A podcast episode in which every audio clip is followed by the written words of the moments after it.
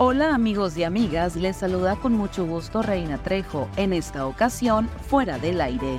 Estas son las cinco notas que debes saber antes de salir de casa. El 12 de diciembre en México, además de ser el Día de la Virgen, también es Día del Empleado Bancario, por lo que las instituciones financieras suspenden actividades. La Asociación de Bancos de México informó que los usuarios podrán utilizar los más de 61 mil cajeros automáticos y 50 mil corresponsables bancarios que hay en el país.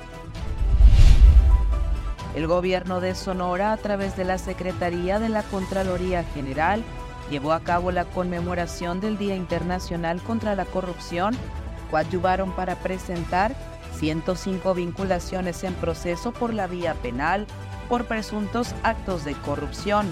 Añadieron que estas vinculaciones a proceso, 25 corresponden a policías municipales. El profesor y antropólogo Lombardo Ríos Ramírez presentó en el marco de la celebración de los 100 años de Navojoa como ciudad el libro Ciudad de Navojoa, una monografía didáctica del centenario, edición enriquecida pero además actualizada.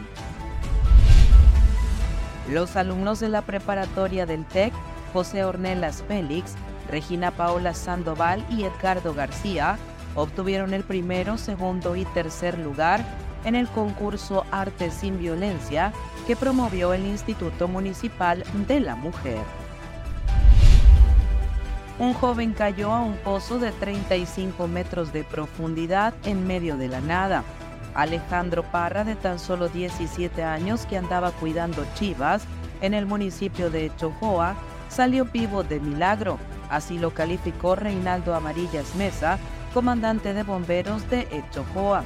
Dijo que el menor originario del campo 13 salió con vida después de seis horas de estar atrapado en lo profundo del pozo.